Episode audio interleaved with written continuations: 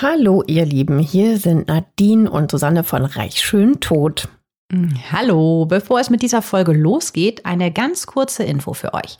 Ab sofort kommen hier keine neuen Folgen mehr. Die gibt es nur noch exklusiv bei Podimo. Genau. Jeden Montag könnt ihr dort eine neue Folge mit einem spannenden Fall aus der Welt der Reichen und Schönen hören. In den Show Notes findet ihr einen Link zu einem Angebot, um die Podimo-App 30 Tage kostenlos zu hören. Dort gibt es neben unserem Podcast auch noch viele weitere True Crime Formate. Wir freuen uns, wenn ihr weiterhin mit dabei bleibt. Natürlich freuen wir uns. Und jetzt geht's los mit der Folge. Hallo ihr Lieben, schön, dass ihr wieder dabei seid zu Teil 2 unseres heutigen Falls bei Reich Schön Tot. Ich bin Nadine. Und hi, ich bin Susanne. Es geht heute weiter um den pädophilen Multimillionär Jeff Epstein und um seine Geschäftsfreundin und mutmaßliche Partnerin bei Dutzenden schrecklicher Sexualverbrechen an Minderjährigen, Ghislaine Maxwell. Sie soll dieses Jahr im Sommer dafür vor Gericht stehen. Sie muss sich hoffentlich endlich für alles verantworten, was sie so vielen Mädchen angetan hat. Wir kommen da selber immer noch nicht so ganz drüber weg, in welchem Ausmaß diese beiden Minderjährige benutzt, gedemütigt und missbraucht haben sollen. Und wie viele einflussreiche Persönlichkeiten wie Prince Andrew, Clinton und Trump vielleicht davon gewusst und vielleicht sogar mitgemacht haben. Was wir auch direkt zu Beginn sagen wollen, dieses Thema kann stark triggern. Es geht um Vergewaltigung und um Suizid. Wenn ihr mit diesen Themen dunkle Gedanken verbindet, passt auf euch auf. Wir werden an den Stellen, an denen es um konkrete Verbrechen geht, nochmal darauf hinweisen, sodass ihr dann einfach ein Stück überspringen könnt. Es gibt außerdem Anlaufstellen und Hotlines, bei denen ihr Hilfe findet. Ihr findet Nummern dazu in unseren Show Notes. In Teil 1 hatten wir euch ja geschildert, wie Jeff Epstein überhaupt so erfolgreich werden konnte, ohne Uni-Abschluss von Null auf Millionär. Dann hatten wir euch beschrieben, wie er in seiner Villa in Palm Beach systematisch junge Mädchen missbraucht haben soll, indem er ihnen erst Vertrauen einflößt und sie dann zu verschiedenen Sexvarianten nötigt. Die Psychologin Tanja Kretz hat uns vorab im Interview erklärt, wie er ihn erst mit seinem Reichtum imponiert und ihnen dann mit seiner scheinbar total lockeren Art das Gefühl gibt, es sei völlig okay, wenn ein Mann von etwa 50 Jahren und ein 13, 14 Jahre altes Mädchen zum Beispiel Oralsex haben. Wir haben darüber gesprochen, welche fiesen Psychotricks er bei den zum Teil sehr unerfahrenen Jungmädchen anwendet. Bis zu drei Mädchen am Tag lässt der Multimillionär und Geschäftsmann sich von verschiedenen Gehilfinnen bringen. Die Mädchen werden in einem schlechteren Teil von Palm Beach angesprochen und für angeblich harmlose Massagen in die Millionenvilla von Epstein gelockt. Da die Mädchen aus meistens einfachen Verhältnissen stammen, machen viele das Ganze erst einmal mit. Vor Ort stellen sie dann fest, es geht um mehr als um Rückenmassagen. Das perfide, weil viele von ihnen so unerfahren sind und weil Epstein immer auf ganz nett macht, ist ihnen das Ganze zwar total unheimlich und ekelt sie vermutlich auch an, aber sie kommen aus der Situation nicht so leicht heraus und sie machen zum größten Teil mit. Berührungen im Genitalbereich, Oralsex, auch andere Formen von Sex und sie schweigen darüber. Jedes Mal bekommen die minderjährigen Mädchen für ihre Massagen oder sexuellen Dienste mindestens 200 Euro. Epsteins System beruht darauf, dass ein Mädchen immer die nächste schickt, die eigene Freundin. Das hat der Multimillionär sich absichtlich so überlegt. Die Psychologin Tanja Kretz erklärt uns, wie genau er da vorgegangen ist. Ja, wenn ich da meine Freundin mitbringe, dann sichert mich selber, gibt mir ein Gefühl von Kontrolle, von Schutz. Ich bin nicht ganz alleine. Es ist, gaukelt so Normalität vor. Und ich überreiße es eigentlich erst hinterher, was los war. Und die Schuld, die Verantwortung liegt natürlich beim Täter. Diese Form von organisiertem Missbrauch endet im Jahr 2005, als eine Mutter Geld bei ihrer minderjährigen Tochter, sie ist 14, findet und die ganze eklige Geschichte von dem älteren Mann, der sich Mädchen bringen lässt, erfährt. Sie meldet sich bei der Polizei von Palm Beach in Florida. Die fragt jetzt herum und tatsächlich kommt raus, über 50 Mädchen erzählen dieselbe Geschichte von Missbrauch. Über 50. Stell dir das mal vor. Aber die Polizei von Palm Beach mit Polizeichef Michael Reiter kann das erstmal trotzdem nicht so ganz glauben. In diesem Teil von Florida, hier in Palm Beach, wohnen wirklich die Reichsten der Reichen der USA. Donald Trump hat zum Beispiel hier das Anwesen Mar-el-Lago. Und hier in Palm Beach soll es organisierten Kindesmissbrauch im großen Stil geben? Aber nachdem die Polizei mit ihren Nachforschungen begonnen hat, stellt sie schnell fest, Irgendwas muss an der Sache dran sein. Es sind einfach zu viele Mädchen, die unabhängig voneinander erzählen, dass sie in Epsteins weißer Luxusvilla am Meer waren und ihn dort eben auf verschiedenste Arten sexuell befriedigen mussten. Die Beamten sind hin und her gerissen. Jeff Epstein ist ein sehr reicher Finanzmogul und großer Gönner der örtlichen Polizei. Er hat schon so einige üppige Spenden an den lokalen Chef der Polizei gemacht. Für Ausrüstung, Selbstverständlich. Er wirkte immer so nett. Im Sommer 2006 erhält die Polizei dann schließlich die Erlaubnis eines Richters für eine Hausdurchsuchung. Als die Beamten die weiße Millionenvilla zwischen Palmen und hinter hohen Mauern betreten, sehen sie zum ersten Mal die Räume, von denen so viele Mädchen bei den Befragungen erzählt haben. Überall hängen Fotos oder Gemälde von nackten Frauen oder Kindern. Die Beamten entdecken den Raum mit den Massageliegen, wo Dutzende minderjährige Zeuginnen sich ausziehen mussten, wo sie sich anfassen lassen und den Millionär auch anfassen mussten, wo er sie, Achtung, mit Sexspielzeugen vergewaltigt hat. Man will sich das wahrscheinlich auch gar nicht so ganz genau vorstellen. Die Beamten stellen auch fest, dass vieles gerade erst weggeschafft wurde. Kabel hängen hier ne, immer noch aus den Wänden, wo eindeutig Computer gestanden haben. Sie kombinieren, Epstein hat offensichtlich einen Tipp wegen der drohenden Hausdurchsuchung bekommen und das Wichtigste noch schnell entsorgt. Trotzdem reicht das, was die Polizei um Chefermittler Michael Reiter findet, um den Multimillionär und erfolgreichen Geschäftsmann Jeff Epstein anzuklagen. Nacktaufnahmen von Kindern, Notizen zu Terminen von Massagen und Telefonnummern. Daten zu minderjährigen Schülerinnen. Es ist eine ganze riesige Kartei, die er speziell für den Missbrauch angelegt hat, um die Mädchen auch noch weiter zu vermitteln. Also ein riesiger Kinderpornoring. Da kann man sich nur ausmalen, was sich wohl auf den Rechnern befindet, die nicht mehr da sind. Ja, wahrscheinlich furchtbare Dinge. Er hat das alles mit System gemacht. Es sind, wie erwähnt, knapp 50 Mädchen, die der Polizei und der Staatsanwaltschaft die Missbräuche von Epstein Maxwell und ein paar anderen Gehilfinnen bestätigen. Wer weiß, wie viele es insgesamt wirklich waren. Ja, es ist wirklich eine überwältigende Beweislage. Die Sache ist also eigentlich klar, vermutet der Polizeichef von Palm Beach, Michael Reiter. Jetzt geht Epstein also lebenslang in den Knast. Tja, und jetzt kommt der Teil, den man einfach nicht verstehen kann, egal wie oft man ihn hört. Der Multimillionär und Finanzmogul Jeff Epstein wird 2006, kurz nach den Durchsuchungen seiner Villa in Palm Beach in Florida, angeklagt. Und zwar erstmal dafür, nur eine Minderjährige zur Prostitution gezwungen zu haben. Wie kann das sein? Warum nur eine? Ja, warte, also parallel hat das FBI jetzt auf Bundesebene die Ermittlungen zu allen weiteren Fällen übernommen. Es wird ein dicker, dicker Untersuchungsbericht erstellt, ganze 53 Seiten. Damit steht Epstein jetzt vor dem Bundesgericht wegen sexueller Gewalt gegen Minderjährige, Menschenhandel und sexueller Ausbeutung. Der Unterschied ist also, das Ganze ist von der Ebene des Bundesstaates Florida auf die Ebene höher, eine Etage höher auf Landesebene gewandert. Im Grunde ist ja auch egal, wer ihn vor Gericht stellt. Hauptsache, er wird gerecht bestraft. Denkt da wohl so manches der armen Opfer noch. Jeff Epstein nimmt sich jetzt natürlich ein Verteidigungsteam. Das Beste, was er kriegen kann. Staranwalt Alan Dershowitz ist darunter einer der profiliertesten Anwälte der Welt. Dershowitz hat unter anderem für Mike Tyson, O.J. Simpson und Ted Kennedy gearbeitet. Also alles einflussreiche Männer, die wegen schwerer Verbrechen wie zum Beispiel Doppelmord angeklagt waren. Hört euch dazu auch gerne nochmal unseren Fall Nummer 10 über O.J. Simpson an. Der Prozess beginnt, Beweise werden vorgelegt, alles läuft eigentlich ganz gut im Sinne der Gerechtigkeit bis zur völligen Kehrtwende.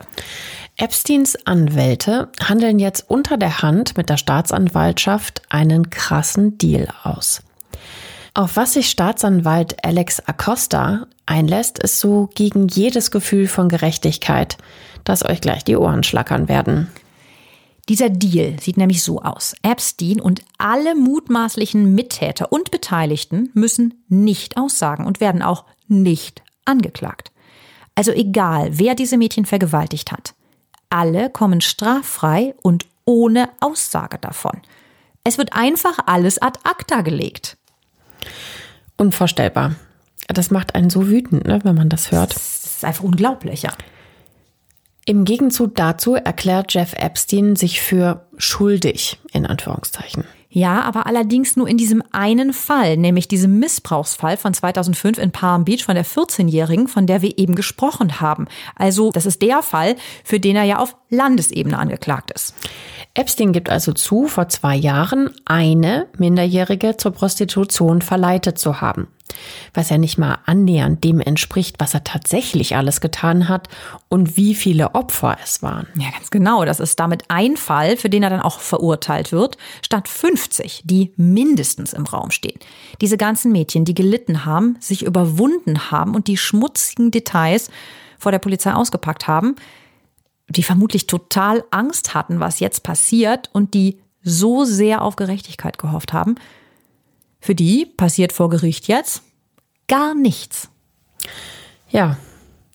Und genau das ist ja das absolut Abstoßende an diesem Fall. Neben den Straftaten selber natürlich. Dass die Staatsanwaltschaft mit Staatsanwalt Alex Acosta da jetzt so krass gemauschelt hat.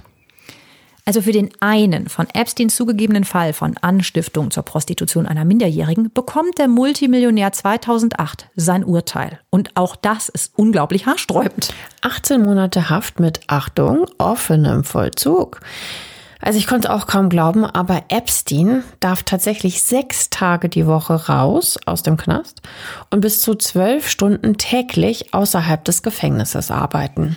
Also de facto muss er nur zum Schlafen in die Zelle, wo er auch noch etliche Sonderrechte wie Fernseher und Wiederachtung eine offene Tür hat. Nach 13 Monaten wird Epstein dann auf Bewährung wieder ganz auf freien Fuß gesetzt. Warum das alles so gehandhabt wird, ist von außen betrachtet erstmal völlig unerklärlich. Aber dazu kommen wir gleich noch. Aber merkt euch das mal. Sexualstraftäter müssen in den USA normalerweise mit viel, viel härteren Auflagen rechnen. Dieser offene Vollzug ist natürlich neben dem Skandalurteil von schuldig in nur einem Fall ein weiterer Schlag ins Gesicht der vielen Opfer.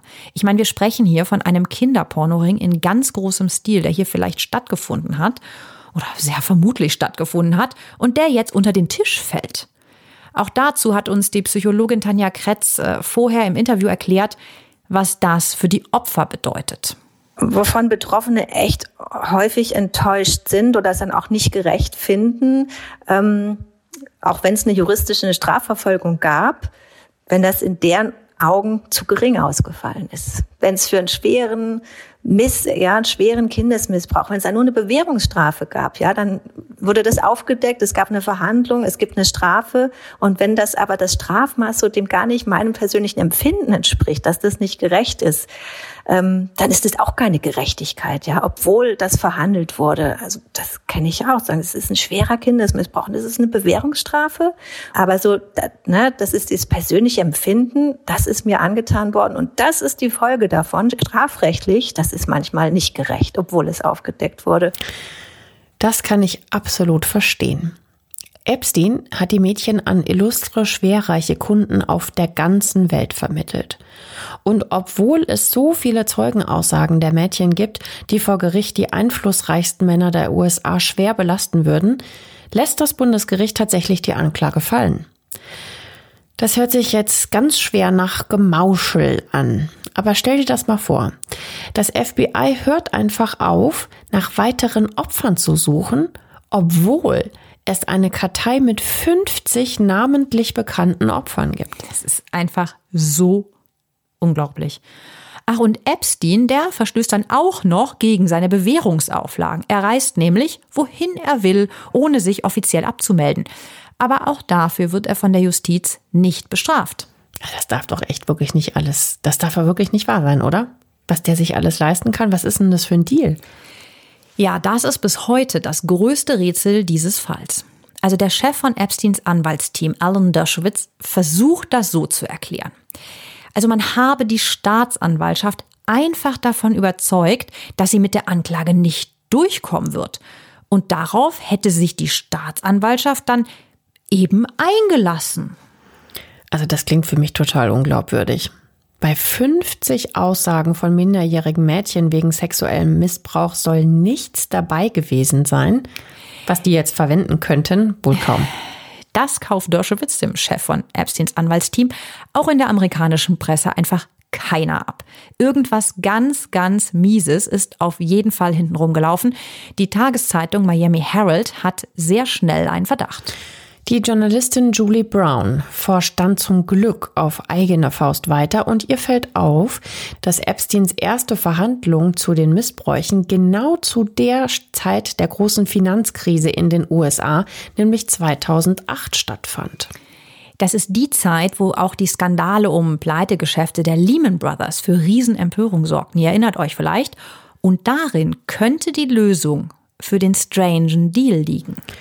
Eine der Firmen, die 2008 in diesem großen Finanzskandal auch tief drin hing, war Burr Stearns. Im ersten Teil dieses Falls hatten wir erzählt, dass Jeff Epstein seit 1976 bei dieser Investmentbank gearbeitet hat. Sein erster Chef, Alan Ace Greenberg, war dort Senior Partner und später Vorstandsvorsitzender und hatte Jeff Epstein, der damals Lehrer war, in die Firma geholt. Das war Epsteins Einstieg ins Investmentgeschäft. Das heißt, Epstein hatte möglicherweise sehr interessantes Insiderwissen. Und damit wird er plötzlich einer der Hauptzeugen in einem anderen Riesenprozess der USA gegen die Banken. Es geht hier um Finanzbetrug in Milliardenhöhe. Also könnte es sein, dass Epstein für seine Aussage im Finanzfall diese extremen Zugeständnisse bei seiner eigenen Missbrauchsanklage raushandelt? Ja. Möglicherweise hält die Staatsanwaltschaft ihn als Zeugen wegen Finanzbetrug für wichtiger, als ihn wegen des Missbrauchs an Dutzenden minderjähriger Mädchen zu verurteilen. Moralisch gesehen ist das sehr schwer zu glauben, aber es ist absolut denkbar.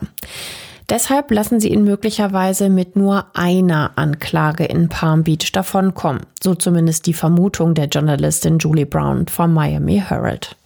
Kein Wunder, wenn die Menschen nach so einem Gemauschel an Verschwörung in der Justiz glauben. Also ich meine, denk einfach mal an die ganzen Mädchen. Ja. Aus Epsteins Sicht ist das natürlich eine super Sache. Er hätte nämlich vermutlich lebenslang in den Knast gehen müssen. Der beteiligte Staatsanwalt Alex Acosta, der der ganzen Sache 2008 zustimmt, wird später übrigens unter Ex-US-Präsident Trump Arbeitsminister. Er macht also Karriere. Acosta tritt erst 2019, also elf Jahre später, wegen dieses dubiosen Deals mit Epstein zurück als das alles nämlich rauskommt. Aber im Moment, in unserem Fall, sieht es so aus. 2009 kommt Jeff Epstein erstmal aus seiner Haft, wenn man diese Farce mit offenem Vollzug überhaupt so nennen kann, und macht einfach da weiter, wo er aufgehört hat, und das sogar noch viel schlimmer. Obwohl Jeffrey Epstein jetzt mit 55 Jahren ein verurteilter Pädophiler in zumindest einem Fall ist, hat das für sein gesellschaftliches Leben kaum Nachteile. Er trifft in New York und Palm Beach weiter wichtige Leute, in Oslo zum Beispiel auch bei einem Empfang Königin Mette Marit, die sich dafür später sehr entschuldigt, nachdem alles über ihn an die Öffentlichkeit gekommen ist. Er kann sich erstmal weiter als großer Wohltäter darstellen und seine Perversion spielt in der High Society kaum eine Rolle. Donald Trump, der in Palm Beach sein Nachbar ist, trifft sich gerne mit ihnen und nennt ihn großartig. Der nennt ja jeden great. Epstein würde eben schöne junge Frauen mögen. Vermutlich ahnt zu diesem Zeitpunkt niemand das ganze Ausmaß der Missbräuche und des professionellen Kinderpornorings. Oder sie schauen alle bewusst weg. Auf das Geschäft mit den Mädchen kommen wir jetzt. Jeff Epstein und seine Geschäftspartnerin und gute Freundin Ghislaine Maxwell verfrachten minderjährige Mädchen rund um die Welt. Sie machen das vermutlich unter dem Decknamen einer Modelagentur. Aber eigentlich sollen sie Mädchen auf spezielle Luxus-Sexpartys oder zu heimlichen Wochenenden mit wohlhabenden älteren Männern aus Industrie, Politik, Wissenschaft und Showbiz geschickt haben, damit sie dort missbraucht werden können. Große und berühmte Namen mit dunklen Geheimnissen und pädophilen Neigungen, also echt ganz, ganz eklig. Später fällt in diesem Zusammenhang auch oft der Name Prince Andrew, also der Sohn der Queen.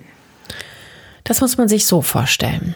Der Privatjet von Epstein fliegt junge Mädchen regelmäßig in die Karibik. Dort hat Jeff Epstein zwei Privatinseln gekauft. Little und Great St. James heißen die. Wir haben euch Fotos davon in den Show Notes verlinkt. Die wunderschöne kleine Insel Little St. James kauft Epstein 1989 für etwa 7 Millionen Euro und lässt sie von einem Architekten bebauen. Ein vermeintliches Paradies mit strahlend weißen Sandstränden, sorgfältig gepflanzten Palmen, wunderschönen tropischen Pflanzen. Es sieht ungefähr aus wie eine super noble Anlage mit verstreuten kleinen Bungalows. Alles ist sehr exklusiv eingerichtet mit eigenen Privatpools zu den Häuschen und vielen verschiedenen Rückzugsorten wie Pavillons und Lounges mit wehenden Vorhängen zum Zuziehen. Von außen betrachtet ist die Privatinsel ein Palmen- und Traumstrandparadies, umgeben von türkisblauem Meer. Aber hinter vorgehaltener Hand nennen die Leute Little St. James nur Pedophile Island oder Orgy Island, die Insel der Orgien. Natürlich gibt es hier Gärtner, Security, Kellner, Köche, alles ist da. Und alle bekommen mit, was hier abgeht. Hierher lässt Epstein nämlich junge Mädchen für Sexpartys bringen. Zum größten Teil sind sie minderjährig. Viele stammen aus Osteuropa und sind geschätzt zwischen 13 bis 21 Jahre alt und dazu fliegt er prominente oder mächtige Gäste ein. Hier findet überall Sex mit den Mädchen statt. In den Häusern, in den Pools. Auch Bill Clinton soll einige Male auf der Insel gewesen sein. Allerdings sollen das tatsächlich Arbeitstreffen mit Epstein gewesen sein. Aber die Angestellten der Insel sagen später, es war sehr schwer, hier zu sein und nicht zu erkennen, was hier sonst so passierte. Viele der Gäste, die beim erzwungenen Sex mit den minderjährigen Mädchen mitmachen und sich bereitwillig von Epstein einladen lassen, sind, wie gesagt, Wissenschaftler renommierter Universitäten, Politiker, Industrielle, die Crème de la Crème der intellektuellen Elite der USA die reichsten Menschen auch aus Europa. Hier vergewaltigen Epstein und seine Gäste also ganz abgeschieden und komplett durchorganisiert minderjährige Mädchen, laut deren späterer Aussagen.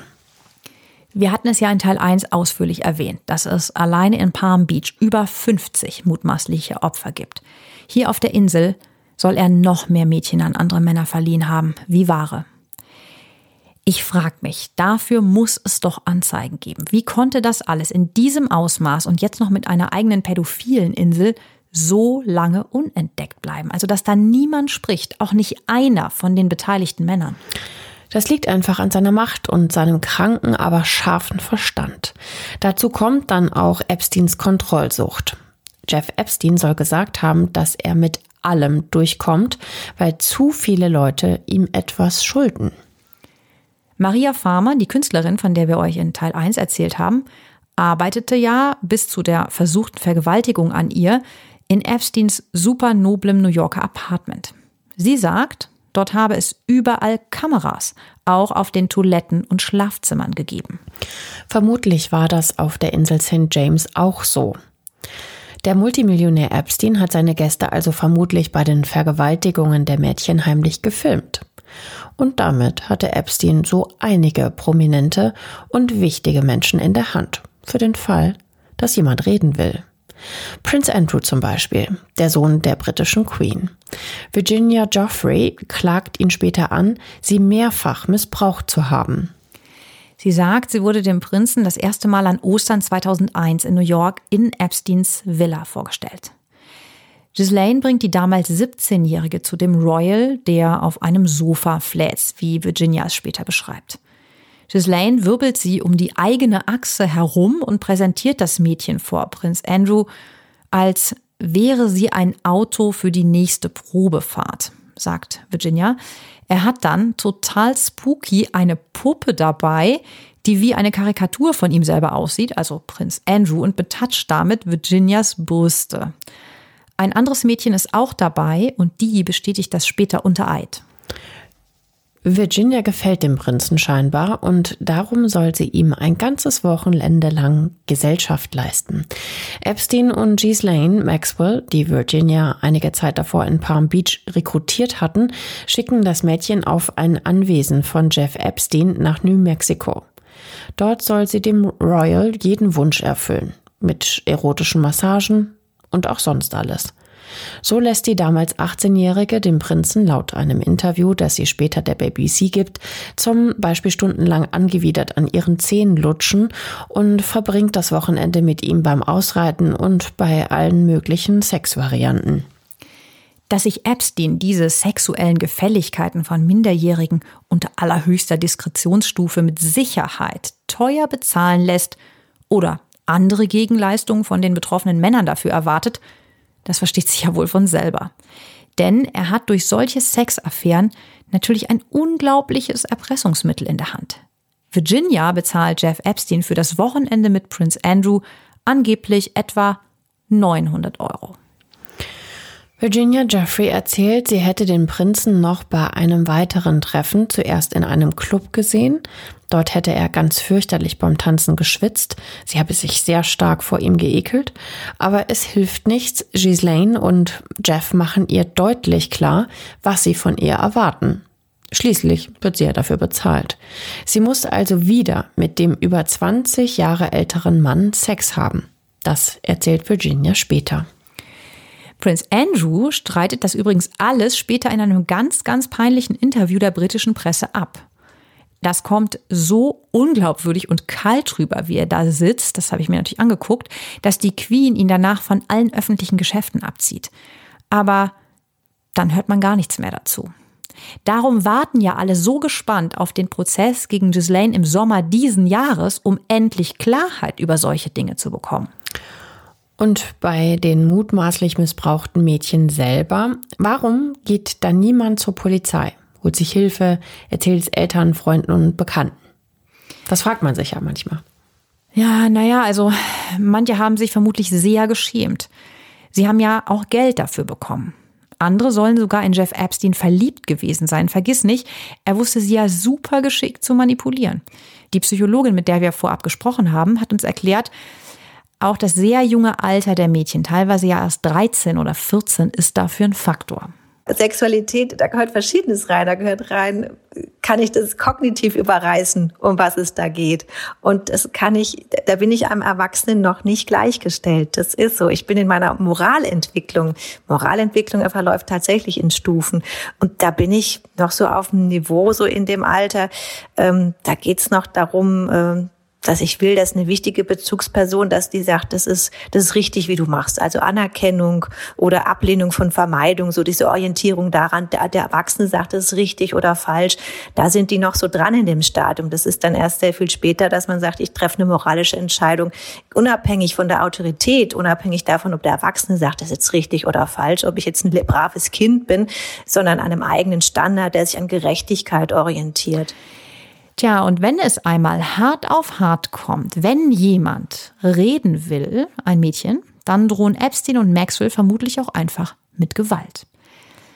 Er hat ihnen zum Beispiel gesagt, dass er sie überall auf der Welt finden würde, wenn sie reden oder abhauen. Wir erinnern uns an den Katzenkopf und die Pistolenkugel auf der Veranda des Chefredakteurs der Vanity Fair, als die einen Artikel über ihn bringen wollte. Wir haben in Teil 1 davon erzählt. Ja, das ist ja alles schon sehr, sehr massiv und natürlich auch total verstörend, klar. Gruselig, ja. Man kann wohl sagen, dass es sich bei Jeff Epstein um die schlimmstmögliche Kombination handelt, die in einem Menschen auftreten kann. Sexuelle Perversion, Gewaltbereitschaft, Freude am Unterdrücken und Reichtum. Macht und der Verstand, all das kompromisslos durchzusetzen. Es gibt natürlich keine offizielle Diagnose, aber man kann hier wohl von einem der krassesten Fälle von bösartigem Narzissmus sprechen, den ich zumindest je mitbekommen habe. Auch dazu hat die Psychologin Tanja Kretz eine Erklärung. Also die Narzissten, immer zwei Seiten einer Medaille. Auf der einen Seite so eigentlich denke ich über mich, ich, ich bin Versager und habe Minderwertigkeitsgefühle und das darf aber keiner rausfinden. Und deshalb ist die andere Seite der Medaille Grandiosität, Brillanz. Nur die zwei Bilder habe ich von mir. Ähm, die anderen müssen die ganze Zeit denken und wissen, dass ich ein total toller Hecht bin. Und ich lebe immer mit der Angst, dass die es rausfinden können. Und ich setze andere Menschen wirklich auch ein, um meine Suche nach Anerkennung zu befriedigen. Die haben ganz oft Ehrgeiz, beruflichen Erfolg, weil ihnen eben auch Statussymbole so wichtig sind. Also ich, ich umgebe mich dann schon mit Leuten, die mich auch bewundern. Keine Kritiker, kann ich gar nicht haben, ja, sondern immer mit ähm, eher ja, jüngere Mitarbeiter, Praktikanten, ja, Leute, die mir Beifall, Anerkennung zollen, weil ich ganz sicher bin, da, die sind keine Bedrohung für mich, sondern die sorgen eher dafür, dass mein Selbstwert weiter stabilisiert wird. Niemand auf Augenhöhe. Weil sexuelle Beziehung, ja, mit jemandem auf Augenhöhe, da muss ich verhandeln, da muss ich in Beziehung gehen, ähm, da muss ich Empathie entwickeln. Und so, wenn das, wenn ich so ein großes Machtgefälle habe, da gibt's Anerkennung für mich. Das ist kein, das ist weniger bedrohlich für mich. Aber dann kommt endlich alles ans Licht. Möglich wird das durch den immer stärkeren Druck der MeToo-Bewegung und die Arbeit der Journalistin Julie Brown vom Miami Herald, von der wir ja eben schon mal erzählt haben. Sie nimmt Jeffrey Epsteins Deal mit der Staatsanwaltschaft von 2008 nämlich nochmal ganz genau unter die Lupe. Und tatsächlich, elf Jahre später, also 2019, kommt ein Gericht endlich zu dem Schluss, dass es diesen Deal von 2008 so nie hätte geben dürfen. Ach, was für eine Erkenntnis. Ja, man kann sich echt nur an den Kopf fassen. Die Begründung lautet, dass die Rechte der Opfer bei diesem Deal verletzt wurden. Sie hätten angehört werden müssen. Und jetzt wird Epstein zum ersten Mal hart angepackt. Die Polizei von New York verhaftet ihn am 6. Juli 2019 am Flughafen Teterboro, als er mit seinem Privatjet in die Vereinigten Staaten zurückkehrt und bringt ihn ins Metropolitan Correctional Center in Manhattan. Die New Yorker Staatsanwaltschaft will den Multimillionär Jeff Epstein und seine Gehilfin Ghislaine Maxwell jetzt endlich wegen hundertfachem Missbrauch von minderjährigen Mädchen und Menschenhandel vor Gericht stellen und herausfinden, wer noch alles dahinter steckt. Im Juni 2020 soll der Prozess ursprünglich beginnen. Die Polizei, die Opfer und die neuen Staatsanwälte, die den Fall bekommen, müssen wohl gedacht haben, okay, jetzt haben wir ihn endlich, nach all den Jahren. Er muss jetzt endlich den Opfern ins Gesicht sehen und zugeben, was er ihnen alles Furchtbares angetan hat. Und es gibt dafür wirklich, wirklich viele glaubwürdige Zeugen.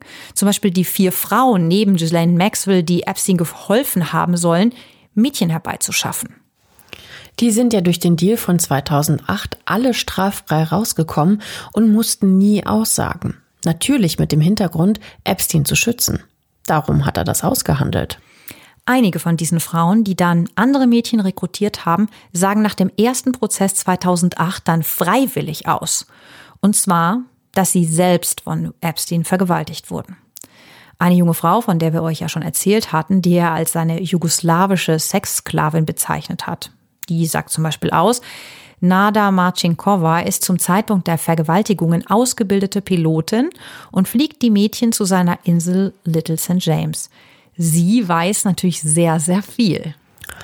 Auch die Frau, die als rechte Hand von Ghislaine Maxwell bezeichnet wird, Sarah Kellen, hat ausgesagt, dass sie wöchentlich von Jeff Epstein missbraucht wurde. Und dann wurde sie irgendwann zur Komplizin, fing selber an, Mädchen anzuwerben für das immer gleiche widerliche Verbrechen.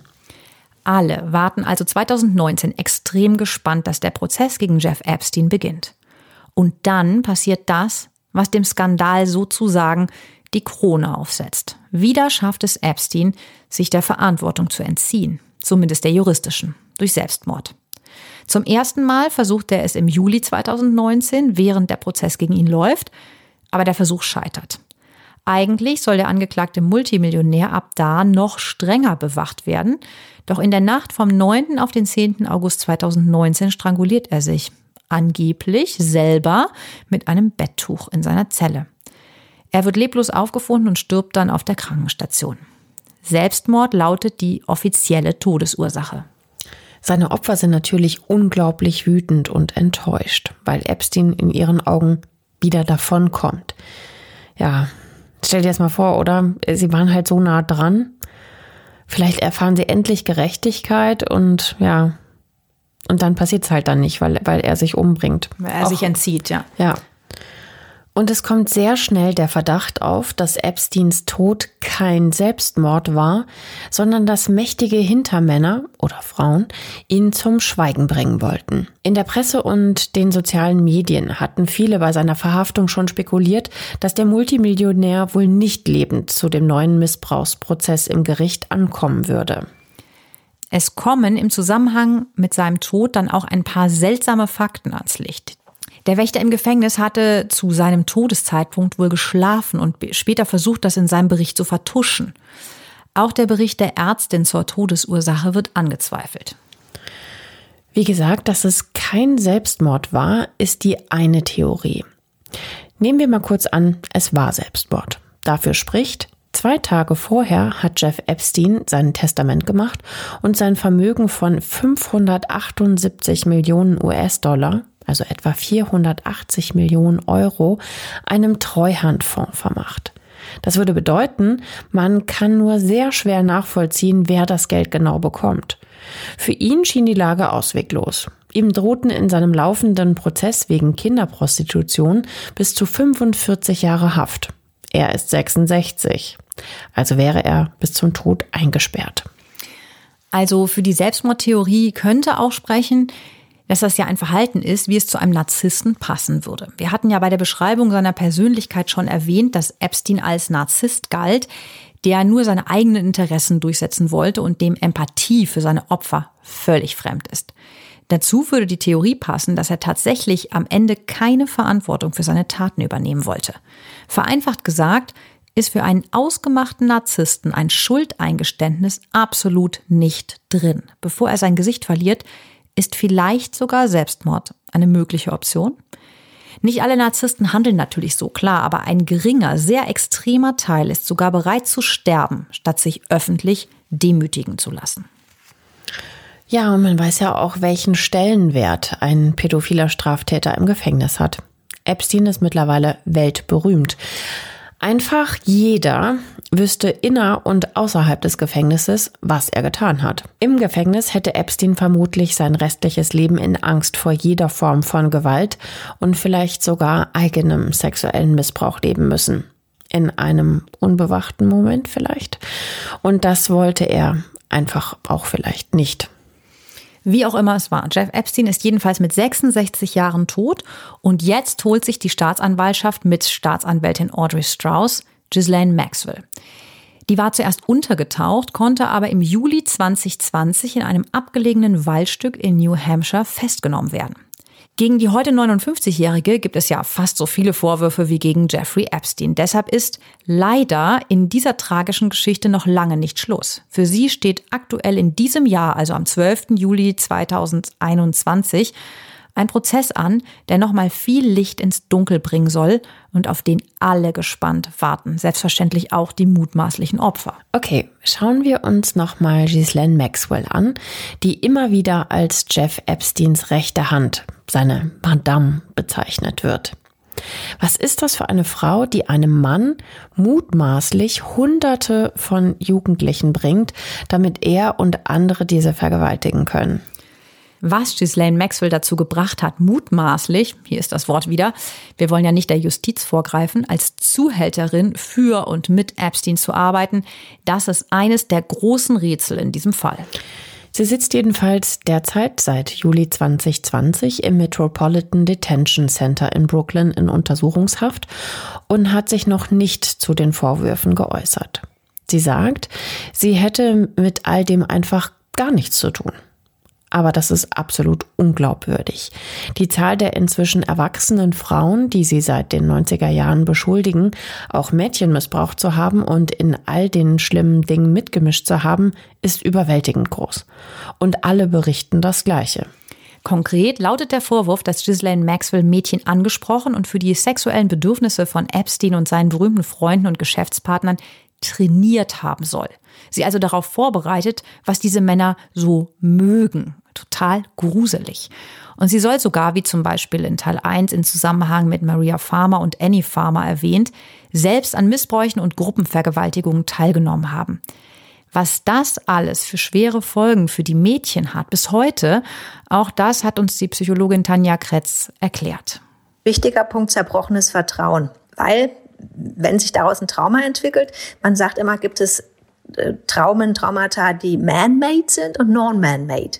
Man-made Trauma ist eins, das von Menschen verursacht wurde, im Unterschied zu Naturkatastrophen oder sowas. Und in der Forschung ist es so, ein Trauma, ein, ein, ein Leid, das ich erfahren habe durch einen anderen Menschen, das ist einfach so viel schwerer zu, zu ertragen als eine Naturkatastrophe, weil es jemand aus meiner eigenen Herde ist, der mir was antut.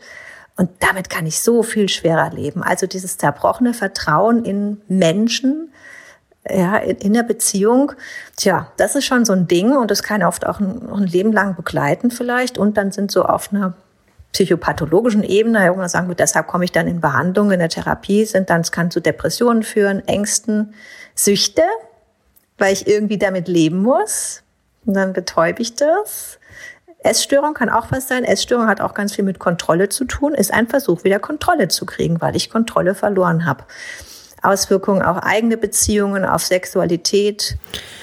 Man fragt sich, was in so einer Frau vor sich geht. Also wenn das alles tatsächlich stimmen sollte. Ja, das weiß man nicht. Da sind wir im Bereich der Mutmaßungen. Möglicherweise, ich spekuliere jetzt mal, ist Ghislaine es gewohnt zu gehorchen. In diesem Fall dann Jeffrey zu gehorchen, weil sie das vielleicht von ihrem dominanten Vater, Robert Maxwell, von dem wir euch ja auch in Teil 1 erzählt haben, so kennt. Das habe ich mir mal so überlegt. Der hatte seine Familie ja, wie anfangs erwähnt, wohl rigoros im Griff und duldete keinen Widerspruch. Man weiß von Menschen, die so autoritär aufwachsen, dass einige von ihnen vielleicht auch später nicht so viel hinterfragen. Aber selbst wenn das ein Grund sein könnte, dann rechtfertigt der natürlich absolut gar nichts. Nee. Ein zusätzlicher Faktor könnte auch einfach nur Gier sein. Das halte ich persönlich ja für durchaus wahrscheinlich. Der Wunsch, wieder so zu leben, wie sie es aus ihrer sehr privilegierten Kindheit als Multimillionärstochter kannte, von der wir euch ja erzählt haben in Teil 1. Immerhin hatte Epstein das Geld, um ihren alten Lebensstil zu finanzieren und vielleicht hat sie sich ihm ja so angedient quasi. Da haben sie den Kinderpornoring aufgebaut und sie war reicher als jemals zuvor. Aber das ist natürlich natürlich nur spekuliert. Vielleicht lag bei ihr auch tatsächlich eine sexuelle Perversion vor und sie hat es genossen, andere Menschen gewaltvoll zu unterdrücken. Das ist alles noch offen. Da gibt es ja noch keinerlei Informationen zu und sie selbst schweigt bisher. Ich habe gelesen, dass ihre Anwältin dem Gericht einen Betrag von über 28 Millionen Dollar angeboten hat, um die U-Haft in Hausarrest umzuwandeln. Aber das wurde wegen Fluchtgefahr abgelehnt. Ghislaine Maxwell ist wie gesagt sehr reich. Sie soll auf 15 Konten etwa 20 Millionen Dollar, also über 16 Millionen Euro liegen haben und besitzt drei Pässe. Sie hat außerdem beste Kontakte in der ganzen Welt und eine sehr hohe Strafe zu befürchten. Die Wahrscheinlichkeit, dass sie sich absetzt oder vielleicht sogar ebenfalls Selbstmord begeht, ist der Staatsanwaltschaft einfach zu groß. Sie hat deshalb auch einen harten Gefängnisalltag. Die 59-Jährige ist fast den ganzen Tag ohne Kontakt zu anderen Insassinnen. 21 Stunden lang ist sie alleine und ihr Körper wird regelmäßig gescannt, damit es ihr nicht möglich ist, irgendwo etwas zu verstecken und sich damit eventuell umzubringen. Sie wird von zehn Kameras und vier Wärtern bewacht. Angeblich wird ihr in der Nacht alle 15 Minuten mit einer Taschenlampe ins Gesicht geleuchtet. Das behauptet ihr Bruder Ian Maxwell der das sehr unmenschlich findet. Sie verliere ihre Haare und ihre Sehkraft unter diesen Bedingungen, sagt er. Dieses Mal will die Justiz anscheinend alles sehr, sehr streng und sehr, sehr sorgfältig machen, um Maxwell zur Aussage oder wenigstens hinter Gitter zu bringen. Ja, so eine Nummer wie mit Epsteins Tod will man sich nicht nochmal leisten. Ich glaube, wenn Ihnen die zweite Angeklagte auch noch verstirbt oder entkommt, dann nimmt der Glauben an das amerikanische Rechtssystem noch mehr Schaden, als ohnehin schon durch diesen extremen Deal im ersten Prozess gegen Epstein und seinen Tod. Am 12. Juli 2021, also diesen Jahres, wird Ghislaine Maxwell dem Richter vorgeführt und wir werden sehen, ob sie mehr Licht ins Dunkel bringt oder weiterhin behauptet, mit all dem nichts zu tun zu haben. Wenn sie tatsächlich umfassend aussagen sollte, könnte es für einige auch einflussreiche Menschen sehr, sehr eng werden. Vor allem wäre es den Opfern zu wünschen, damit sie endlich auch Gerechtigkeit und Anerkennung erfahren. Ja, das wäre wirklich das Mindeste nach all dem, was sie durchgemacht haben. So. Wir verabschieden uns an dieser Stelle und freuen uns wie üblich sehr auf eure Kommentare und Rückmeldungen zu der Neuerung, die wir heute hatten, nämlich einen Zweiteiler auf zwei Montage aufgeteilt zu erzählen. Wie hat euch das gefallen? Sollen wir das nochmal machen? Wie fandet ihr das? Gebt uns da doch gerne Rückmeldung auf Instagram oder schreibt uns gerne eine E-Mail unter reichschöntod.julep.de. Und natürlich werden wir den Fall weiter für euch beobachten und setzen euch natürlich in Kenntnis, wie die weiteren Entwicklungen sind. Wir wünschen euch eine tolle Woche. Bis nächsten Montag. Bis dann. Ciao. Tschüss.